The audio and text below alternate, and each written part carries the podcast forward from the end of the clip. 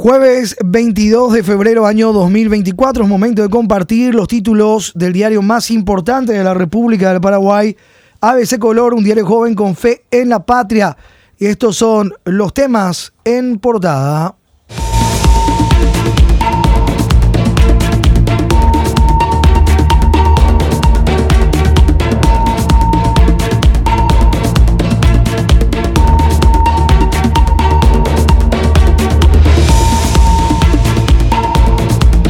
Asesora de Dionisio Amarilla se ausenta, pero cobra el total. Senador avaló las planillas de pago con inconsistencias. Carolina Ferreira de Gorostiaga no trabajó del 2 al 10 de octubre del 2023 y recibió sin descuentos los 8 millones de guaraníes, misma situación usada contra Katia.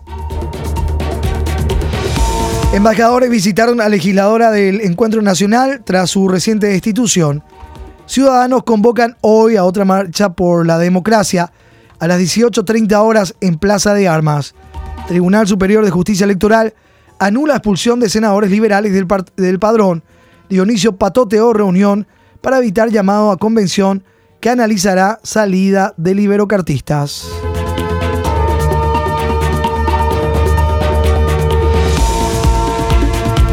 Vamos al desarrollo de los títulos. Página 2, asesora de Dionisio Amarilla con 7 días de ausencia. En un mes cobró el 100%. Conducía un programa de radio, pero figuraba que acompañaba al legislador.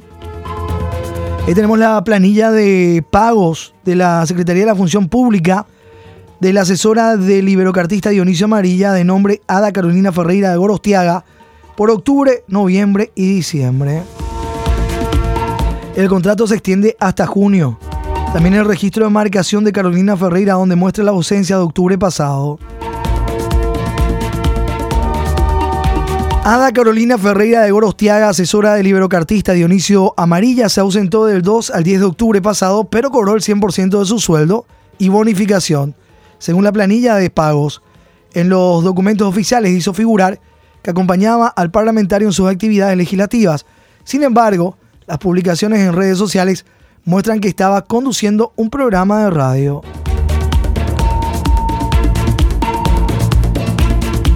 Vamos a la página 3. Dionisio Patotea al PLRA impide el llamado a convención para expulsarlo. Tribunal Superior de Justicia Electoral repone a legisladores liberocartistas que fueron excluidos del padrón. El senador liberocartista Dionisio Amarilla atropelló ayer la sede del PLRA con una patota arreada y logró impedir que el directorio convoque a una convención nacional de sus dirigentes, la cual debe definir la expulsión del padrón partidario de los satélites de HC en la Cámara Alta. La justicia electoral lo repuso temporalmente como afiliado. El presidente del Partido Liberal Radical Auténtico, Hugo Fleita, hace unos días denunció que a causa de haber impulsado la expulsión de los cuatro senadores liberocartistas, Dionisio Amarilla y el oficialismo colorado, lo amenazan con manipular a la Contraloría General de la República para que el organismo audite su gestión de cuando era gobernador de Cordillera y para detectar supuestas irregularidades. Temen manipulación a la Contraloría.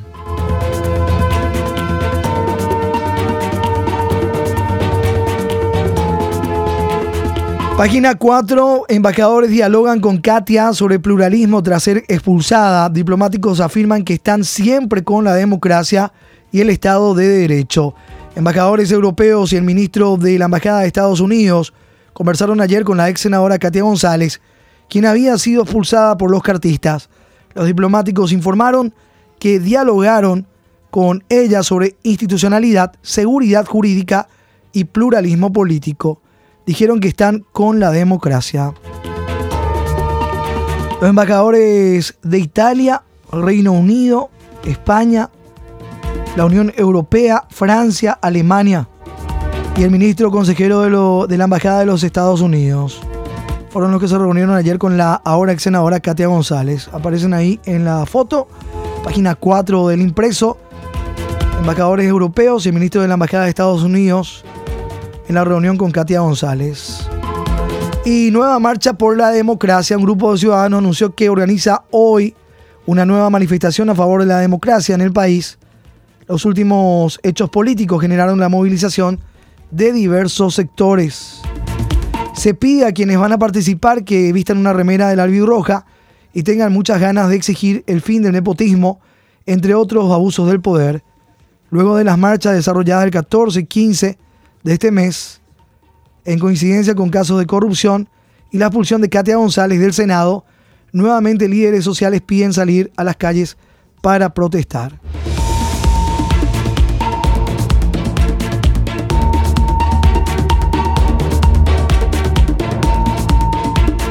Ahora no hay forma de atajar oleada de expulsiones, dicen el senador Colín Soroca, ANR. Negó ser cartista, insistió en que ahora cree que viene una oleada de más expulsiones en el Senado. Por su parte, la senadora Celeste Amarilla dijo que el cartismo busca ir tras los que le molesten, pero que hay que ver si se animan.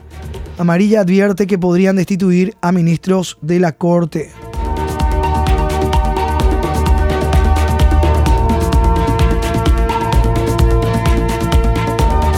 Página 5, Bloque Democrático advierte de eliminación política de adversarios, repudian el atropello que derivó en la destitución express de Katia. La bancada democrática del Senado advierte a la opinión pública de la existencia de un plan impulsado por poderes fácticos para la eliminación política de adversarios u opositores dentro y fuera del oficialismo, incluso ministros de la Corte.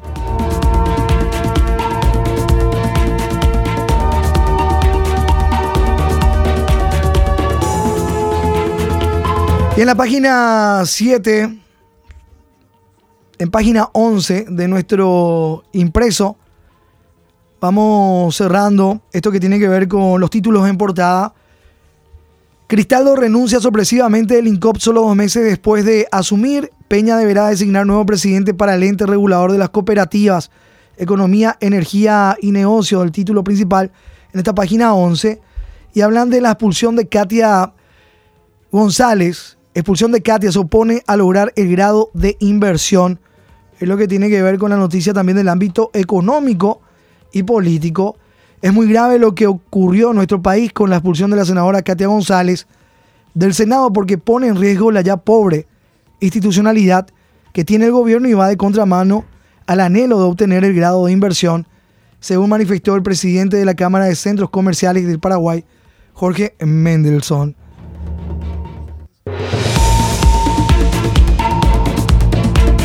4 con 9 minutos, volvemos a la portada, vamos a página 17 y 22. Padres de alumnos dan bofetada al MEC aparece esta foto en portada del impreso. La Federación de Padres de Escuelas Públicas, FEDAPI, realizó duras críticas al Ministerio de Educación y Ciencias por la falta de coordinación y diálogo con el mismo jefe de la cartera, Luis Ramírez. Las severas carencias en las instituciones son resueltas por los padres a través de la cooperadora escolar, porque el MEC ni siquiera tiene para focos. Mañana la comunidad de la Escuela Héroes de la Patria de Luque inaugura baño y tienen que ver lo que esta foto parecía un colegio privado, un, el baño de un shopping, pero es una escuela, en la Escuela Héroes de la Patria de Luque. Son un lujo y fueron solventados por las familias. En el Colegio Nacional República Argentina de Asunción, los mismos docentes hacen de carpinteros para reparar muebles. Padres de alumnos dan bofetada al Ministerio de Educación y Ciencias. Foto en portada hoy. Y también esto se amplía en la página 17. Padres deben encargarse de reparar escuelas ante la ineficiencia del MEC. FEDAPI cuestiona falta de diálogo del gabinete del ministro de Educación Luis Ramírez. Ni los focos de las salas de clase repone el MEC lamentaron ayer desde la FEDAPI a un día del inicio de clases, que será mañana en todas las instituciones educativas públicas del país. Los padres reclaman la escasa cantidad de útiles dentro de los kits y la falta de diálogo de las autoridades. Con hamburgueseada financian sanitarios, ventiladores y pupitres. Y seguimos recibiendo denuncias por parte de la gente, ya a un día del inicio de clases, en algunos colegios, escuelas decían que los padres tenían que comprar los pupitres, las mesas, las sillas. Y bueno, vemos la, la foto del sanitario de lujo que inaugura en el primer día de clases la Asociación de Cooperación Escolar de la Escuela Héroes de la Patria de Luque. Grietas en pared y otros espacios también se resolvieron. Una gestión por parte de los padres. Se espera el retorno de 1.470.000 estudiantes de colegios públicos, privados y privados subvencionados, según datos del MEC. 4.219 instituciones educativas están en mal estado, de 7.500 de la gestión pública. Además, 2.615 centros escolares urgen de reparaciones de sanitarios en todo el país. Directores pidieron más de 600.000 muebles pedagógicos. Docentes reparan muebles en el colegio, fotos también en esta página, en la 17.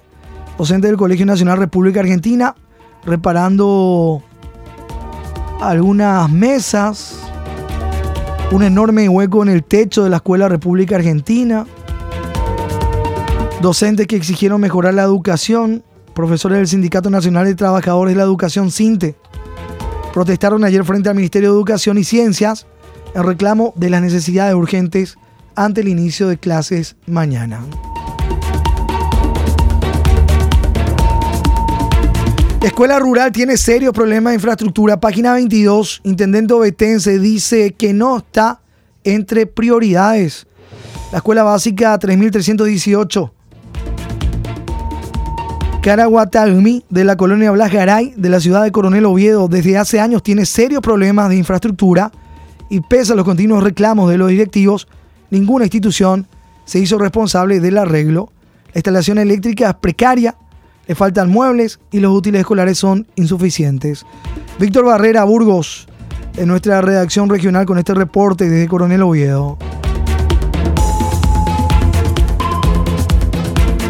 En Areguán clausuran dos aulas por temor a posible derrumbe. En la misma página leemos el material de la compañera Lourdes Benítez, corresponsal desde Areguá. La escuela San Miguel Arcángel de la compañía Valle Pucú fueron clausuradas dos salas de clase por temor a derrumbe. Volvemos a nuestra portada, los títulos en esta jornada, el IPS sin medicinas para cáncer y diabetes, en falta 39 ítems en el IPS. Página 18, falta una veintena de medicamentos contra el cáncer y la diabetes en IPS.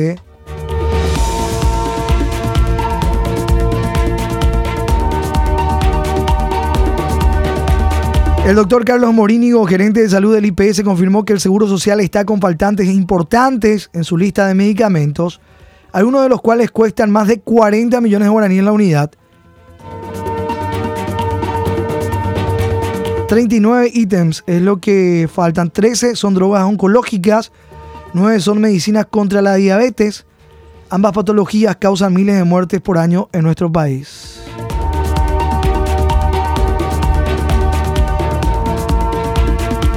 Página 18.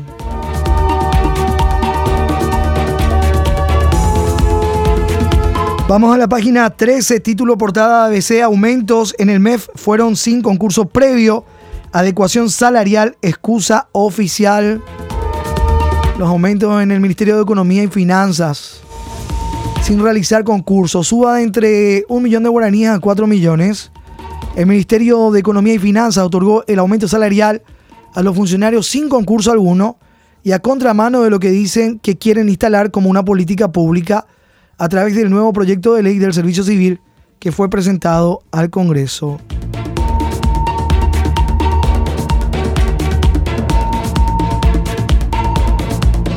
La, la suba que se manejó con mucho sigilo en el Ministerio de Economía y Finanzas.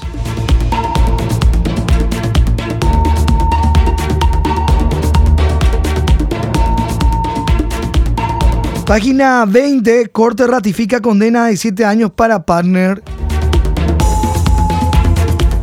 Judiciales policiales. El partner irá a la cárcel para cumplir pena de 7 años. Estamos hablando de Raúl Fernández Lidman, condenado a 7 años de cárcel por enriquecimiento ilícito. La Sala Penal de la Corte Suprema de Justicia rechazó la aclaratoria planteada por el exsecretario del Jurado de Enjuiciamiento de Magistrados, Raúl Antonio Fernández Lidman, con esto el partner deberá cumplir su condena de 7 años de cárcel por enriquecimiento ilícito y lavado de dinero.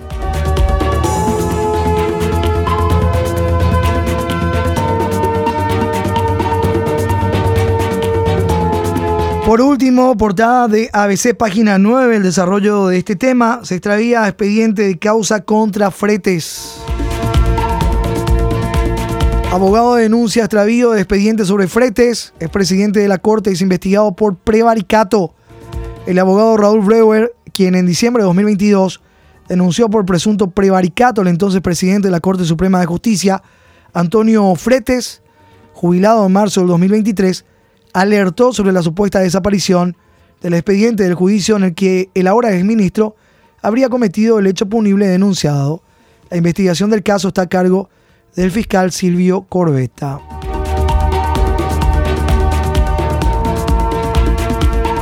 Cuatro con 17 minutos, vamos a la contratapa.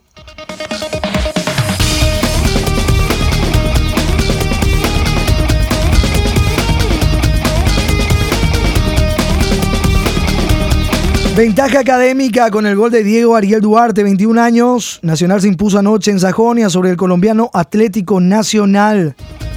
Por una serie afrontará con ventaja la revancha del próximo miércoles en el Estadio Atanasio Girardot de Medellín a las 21.30 de nuestro país por un lugar en la tercera fase de la Copa Libertadores. El desarrollo de este tema, páginas 46-47 la victoria de la Academia. Noche histórica para el Triqui también hoy. Debut en Copa Libertadores. Esportivo Triniguense se anota en la Foja Copera. Debuta hoy contra el Nacional a las 19 horas.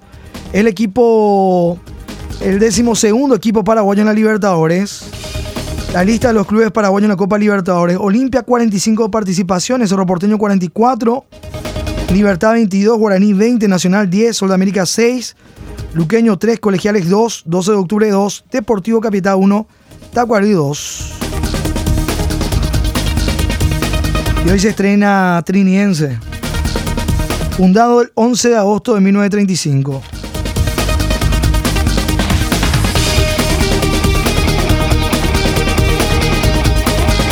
Copa Libertadores, Champions League, principales ligas del mundo, otras disciplinas deportivas hoy en páginas de ABC Color.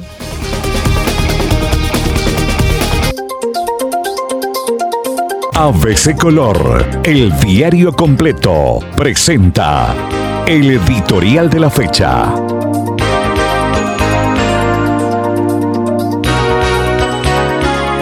La informalidad y la delincuencia campean en Ciudad del Este. Ciudad del Este ha sido escenario de grandes asaltos y robos como el de 2017, cuando asaltaron la firma Prosegur y se llevaron casi 12 millones de dólares. A principios de este mes, otro grupo de malhechores se robó entre 18 y 20 millones de dólares pertenecientes a trabajadores cambistas y más recientemente fueron robados 450 millones de guaraníes en reales pertenecientes a cambistas encarnacenos. Todo esto independientemente de la inseguridad permanente que soportan pobladores y turistas. No resulta nada raro, entonces, que esta semana empresarios de la zona hayan solicitado auxilio al gobierno ante la criminalidad desbordante. Es preciso liberar a esta ciudad de las garras del crimen, para lo cual será imprescindible que la Policía Nacional y los organismos de control sean purgados para que cumplan realmente con sus obligaciones. La informalidad y la delincuencia campean en Ciudad del Este, lo que dice en parte nuestro editorial hoy jueves 22 de febrero. Lee ABC Color, el diario completo.